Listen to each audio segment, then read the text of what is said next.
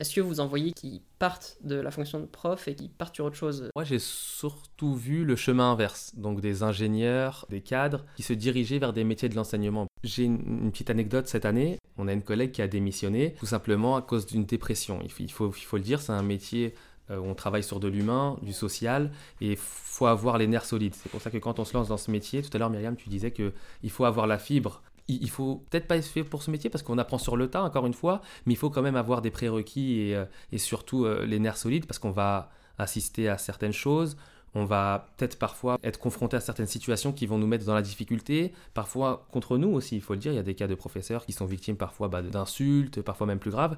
L'immense majorité des professeurs, ceux que je côtoie, que je connais, sont hyper euh, contents de leur métier. C'est pas de la, démagogie, mais les enfants sont extraordinaires. Ils peuvent faire des choses. En fait, on s'y attache très, très, très, très vite. Tout à l'heure, tu disais euh, être proche d'eux. Et moi, je leur dis, quand ils sont dans ma salle de classe, ce sont comme mes enfants. À quel moment tu es instituteur À quel moment tu es toi, Cassim, euh, enseignant euh, à Uneswa Moi, on m'a souvent dit que tu allais jouer un rôle. En gros, dans ta salle de classe, tu allais jouer un rôle. Tu dois être toi-même à un moment. Les élèves le ressentent, en plus ils le voient directement. Si tu es injuste dans ta vie de tous les jours, si tu es méchant dans ta vie de tous les jours, dans ta classe, tu le seras. C'est euh, aussi simple. Pour moi, l'équation, elle est simple. Je sais pas ce que tu en penses, Myriam.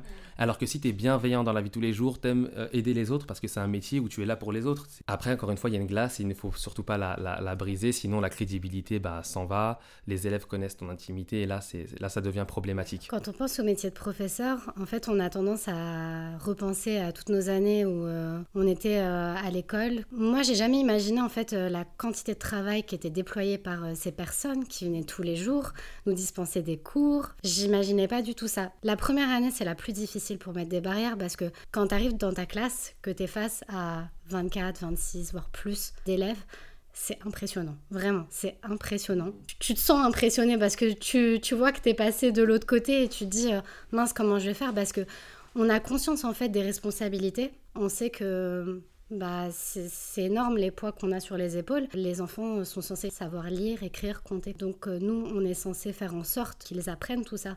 Donc on le sait.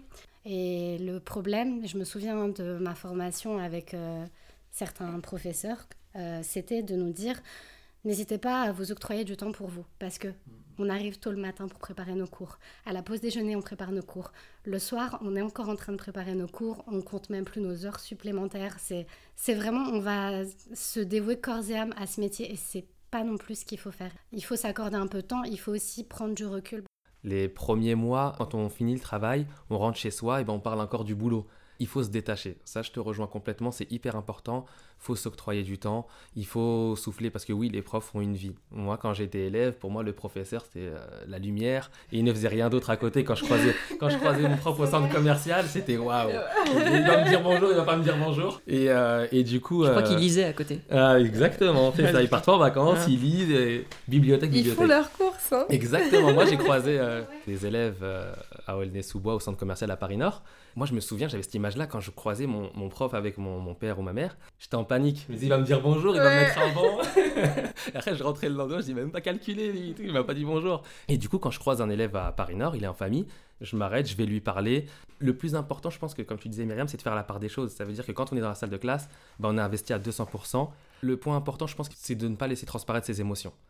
Parce que des fois, on vient avec nos problèmes de l'extérieur, on a une vie, hein, on a des problèmes euh, familiaux, personnels, euh, conjugaux, que sais-je, et il faut surtout pas venir avec dans la salle de classe.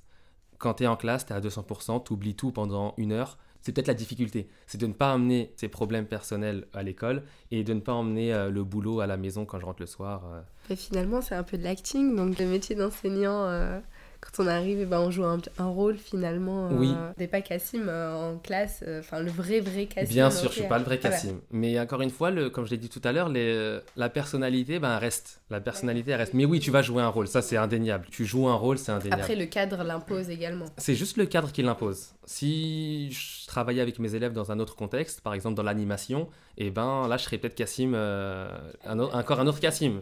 Pas le vrai Cassim, parce qu'il a aussi il a la barrière, mais je serais le Cassim animateur. Donc mon métier m'impose aussi d'adopter une certaine posture, en étant moi-même, bien sûr, toujours en étant moi-même, parce qu'on ne peut pas jouer un rôle. Euh, tu vas jouer un rôle euh, la première séance, la deuxième séance, mais après, euh, on va vite t'identifier et le masque tombera. J'ai l'impression que depuis tout à l'heure, vous vous arrêtez pas de dire euh, c'est pas fait pour tout le monde, euh, c'est une passion, euh, ça, il faut être capable de. Vous pensez que du coup c'est fait pour qui? Est-ce que n'importe qui peut devenir prof ou est-ce que vous le conseilleriez à une certaine catégorie de personnes et pas à d'autres? Je pense que les gens vont s'en rendre compte quand ils vont s'orienter vers cette vocation tout seuls. Ils vont juste s'en rendre compte si c'est fait pour eux ou si c'est pas fait pour eux. Vraiment, c'est un métier de passion.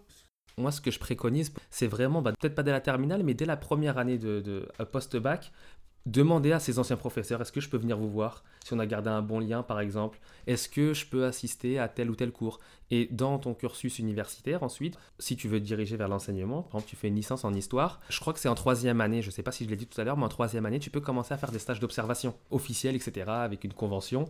Donc c'est ce que je préconiserais. C'est quand tu as les 25 élèves devant toi que tu sais vraiment euh, ce que c'est que, que, ça, que le pour n'importe quelle licence ou c'est certaines licences dans lesquelles tu as cette possibilité euh, licence histoire je sais qu'on pouvait le faire. Par exemple pour devenir institutrice ou instituteur, est-ce qu'il y a un type de licence qu'il vaut mieux avoir plutôt que d'autres? Est-ce qu'il y a quelque chose qui te prépare mieux que les, que les autres? Est-ce que... Je pense pas qu'il y ait un type de licence. Maintenant, euh, oui, si tu as les bases en français, on demande quand même pour passer le concours CRPE et demande le niveau collège. Donc il faut quand même que tu connaisses tous les programmes jusqu'au collège. Si tu as une licence en français, histoire, peut-être que ça va plus t'aider dans tes démarches, mais euh, de là à t'aider sur le terrain, je sais pas s'il y a une licence qui va dépasser une autre. Bah, ça nous fait une belle transition sur du coup le, vraiment le contenu au quotidien de ce, de ce que vous faites, de, vos cours et de vos journées. On va commencer du coup par euh, Myriam. C'est quoi en fait votre programme? Qu'est-ce que, qu'est-ce que tu, tu t'enseignes aux enfants? Une institutrice, elle est censée être capable d'enseigner sur toutes les matières. On oublie que t'es, t'es pas forcément prof d'histoire ou prof de maths, t'es prof de tout. Prof de tout. du coup, c'est pour ça que je dis que la première année, c'est la plus compliquée. Parce que pour préparer ces cours dans toutes les matières, ça demande énormément de temps, énormément d'heures sup, énormément de journées à la maison à fouiller dans tes, livres, tes catalogues, euh, tout en fait. On vous donne des, bases sur lesquelles travailler? Ah, On a les programmes de l'éducation, on est censé suivre les programmes. On ne peut pas non plus dévier euh, des programmes de l'éducation nationale. Tout à l'heure, on parlait de l'inspection. Bah, quand l'inspecteur vient, il prend un cahier en général. En généralement, on donne celui du bon ou de la bonne élève. C'est ce qu'on fait en général. Et on est en panique là aussi. On se dit, est-ce qu'il va prendre un cahier au hasard Et du coup, on est jugé sur ça aussi. On est noté sur ça. Est-ce qu'on suit les programmes de l'éducation nationale? Et ce qui est bien, c'est qu'on a une liberté pédagogique. Donc moi, si je veux dispenser ce, chapitre en leur passant une vidéo, eh ben, je peux le faire. Si je veux les emmener dans un musée, je peux le faire. Si je veux ramener un intervenant, je peux aussi le faire. Si je me souviens bien, en terminale, enfin, du coup, c'est au lycée, euh, on avait, enfin, des professeurs d'histoire géo avaient le choix de traiter certaines études de cas. Quand on avait traité les mémoires, on avait, euh, nous, en tout cas dans notre classe, parlé de, la guerre d'Algérie, mais des fois on parlait du régime euh, Vichy. Donc ça, ça, se passe comment? C'est vous qui décidez personnellement de... En fait, liberté pédagogique. En géographie, c'est plus simple. On parle d'études On n'entend pas beaucoup parler de la liberté pédagogique. Liberté pédagogique. Liberté pédagogique. Ça veut dire que on travaille, par exemple, je ne vais pas parler des, des, mémoires parce que j'ai pas le niveau. Euh, j'ai pas le niveau, j'ai pas la classe. Hein. Pas... Mais euh, c'est surtout. pas la euh, classe. J'ai pas la classe. Et alors, beaucoup de, beaucoup de jeux de mots. Si on prend par exemple les quatrièmes, en géographie, on parle des, euh, des métropoles. Ben, moi, je peux choisir de travailler sur Paris et mon collègue peut choisir de travailler sur Londres. Liberté pédagogique. Mais question bête, on peut pas reprendre le travail d'un autre collègue? On peut s'en inspirer. Hein. Moi, euh, moi, je m'en cache pas. Hein. Je sais pas pour, euh, pour vous. Moi, j'échange beaucoup avec mes collègues. Et mon collègue euh, en histoire me dit bah, cette séance, elle a cartonné. Les élèves vont accrocher. Ben, je la reprends. Bien sûr, je la, je la, je la retravaille à ma sauce. Mais quand tu dis que tu l'adaptes, tu l'adaptes à ta façon d'enseigner ou aux élèves que tu as C'est les deux. Ça veut dire que si mes élèves ils ont plus de mal à travailler sur des textes, eh ben, je vais leur mettre sous forme cartographique ou iconographique et inversement. Donc je l'adapte de cette manière-là et aussi dans la manière dont je le transmets. Il y en a certains avec qui je vais faire un cours magistral. Moi, j'ai des classes avec lesquelles euh, j'ai des classes où il y a beaucoup de perturbateurs. Ben, on fait moins d'activités qu'avec les autres élèves parce qu'il faut remplir le programme et il faut avancer. Du coup, ben, il y a plus de cours magistraux que d'activités. Tout à l'heure, tu parlais de la charge de travail, Myriam, c'est de la folie. Honnêtement, hein, la première année, c'est de la folie parce qu'on parlait des compétences et des fiches d'objectifs. Les compétences, c'est tout simplement que l'élève, à la fin de son, cycle 4, donc à la fin de la troisième, il doit savoir euh, rédiger un texte, il doit savoir lire une carte, il doit avoir un regard critique sur les documents. Bah, nous, quand on prépare un cours, c'est sur ces compétences-là qu'on travaille. Telle compétence, je vais la travailler sur ce chapitre-là Tout mon cours, il va être orienté sur cette compétence-là. Du coup, il y a des attendus sur le fond et la forme également. Enfin, c'est. La forme un peu moins parce que liberté pédagogique, du coup la manière dont tu le transmets Non, pas un la peu façon d'enseigner, mais je parle plus de tout ce qui est euh, méthodologie. Ah oui, ça c'est les compétences, c'est le socle de compétences. Et ce socle de compétences, il suit l'élève durant toute sa scolarité. Donc en fait, quand on parle de 18 heures de cours ou 24 heures de cours, en fait, les premières années, c'est euh, vous travaillez autant qu'un banquier d'affaires, quoi, c'est ça? Oui, c'est faux. C'est peut-être du 50-60 facile. hein. Entre les... Honnêtement, c'est peut-être du 50-60 les premières années. Sachant que nous, en fait, sur notre contrat, il dit que les horaires, ça va être 9h, 16h. C'est faux, parce qu'on vient plus tôt le matin pour faire l'accueil et on reste plus tard le soir, étant donné qu'on ne peut pas laisser partir les enfants. Et ensuite, on va enchaîner avec nos heures sup pour préparer les cours de la semaine ou euh, du jour suivant, et ça prend un temps fou. Ça prend un temps fou, mais il y a une saveur quand tu prépares un cours et que tu le dispenses aux élèves. C'est ton cours. Ça veut dire que tu as réfléchi à comment est-ce que tu vas le transmettre. T'as amené une valeur ajoutée. Exactement. Et tu le vis le cours quand tu le dispenses. Je sais pas comment. Le, le cours, tu le vis quand tu le dispenses. Tu ne peux pas savoir si ton cours va bien se passer. Tu as beau avoir préparé ton cours pendant, pendant 8 heures. Si tel jour, ce jour-là, bah, un de mes petits diables, Suleiman, il a décidé de se rebeller, bah là, ton cours, il passe à la trappe. Alors que. Ah, tu me connaissais Suleiman, alors c'est bon, alors. non, puis ce qui est intéressant aussi, c'est que tes enfants peuvent te poser une question et ton cours va prendre une totale autre direction. Mais vraiment. Parce qu'elle va être pertinente et tu vas dire, ouais, bah, on peut rebondir là-dessus, c'est intéressant, on peut en parler, on peut avoir des temps débat. Et, et des fois, c'est plus important que ton cours. Oui, vraiment. Ouais. Mais comment vous faites dans ces cas-là? En fait, lorsque vous avez le choix entre faire quelque chose de très intéressant hors programme et quelque chose du programme que vous n'avez pas le temps de courir. Qui dit que ce sera pas hors programme? En général, c'est rattaché au programme. Sinon, je balaye. Moi, honnêtement, hein, si c'est, il me parle de la pluie et du beau temps, là, euh, non, c'est pas la peine. Mais euh, si c'est quelque chose qui a un rapport avec l'histoire, on va s'y attarder. Je veux pas faire une séance sur le tas, mais on va en discuter et ça va être une valeur ajoutée. Le point aussi très important, c'est que bah, moi, quand j'étais au collège, j'avais un peu euh, ce sentiment-là où j'allais à l'école, on me transmettait un savoir et hop, je rentrais chez moi. Quand j'ai mes élèves devant, devant moi, j'ai un peu ces, euh, ces petits flashbacks et c'est ce que je leur dis souvent. La date de mort de Louis XIV, eh ben, on s'en fiche. Si vous ne l'avez pas retenu, il n'y a pas mort d'homme. Par contre, il y a des choses que vous allez apprendre dans cette classe, dans ce collège, et c'est ce qui va vous servir plus tard. Le respect, respect envers les camarades, envers les profs et envers les parents aussi. J'ai reçu une maman pour la petite anecdote cette année, et je m'en cache pas, franchement, j'étais vraiment mal, j'avais vraiment les larmes aux yeux. La maman disait des choses devant, devant son, son enfant, moi, ça m'a ça m'a vraiment perturbé parce qu'elle a le double de mon âge, a l'âge de ma mère, et elle lui disait je vais au travail à 4h du matin avec la boule au ventre parce que j'ai peur que le collège m'appelle. Et moi, ces choses-là, je suis intransigeant avec les élèves. À partir du moment où tu ne respectes pas les parents, ça va mal se passer. Donc ces choses-là qu'on qu'on transmet aux élèves, c'est peut-être aussi le vécu dont on parlait au début de, de l'interview. Mon vécu personnel, mon expérience, l'endroit dans lequel euh, j'ai grandi, bah, ça va m'aider à leur parler de certaines choses. Et ça, les élèves nous le disent.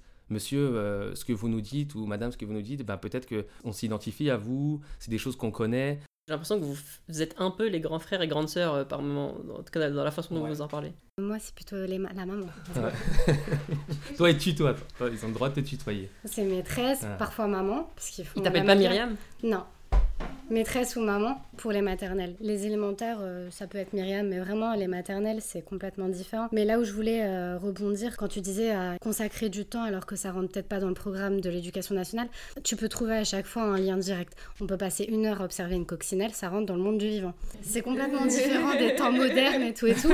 Mais vraiment, si je vois un de mes élèves, je sais pas moi, écraser une fourmi, euh, je vais lui faire une leçon de morale du style Mais tu te rends compte, et l'écosystème, on a travaillé sur le printemps et ça rentre là-dedans et, Et, tout. et compétence s'exprimer à l'oral. Il y a la Oui, compétence voilà. s'exprimer à l'oral. Donc juste le fait d'échanger, tu es dans le programme. Comment tu fais lorsque tu dois parler d'un sujet sur lequel tu n'es pas expert? Parce qu'il y a forcément des sujets que tu maîtrises plus que d'autres. En plus, tu as fait des études en histoire, histoire de l'art. Est-ce que tu es une experte en, en SVT ou en maths ou en... Vous faites des langues aussi? On fait des comptines en anglais, euh, faut pas non plus pousser. Et bon, ça, ça va. Mais alors, du coup, dans des matières sur lesquelles tu es moins formé Il faut pas hésiter à dire à l'enfant que tu ne sais pas. J'utilise mon téléphone si vraiment euh, l'enfant m'a posé une question, je dis tu sais quoi On va chercher tout de suite sur internet. Un R du numérique, ça veut dire qu'on ne sait pas, eh ben on a un ordinateur, nous on a un ordinateur dans notre salle. C'est pas une honte de dire je ne sais pas.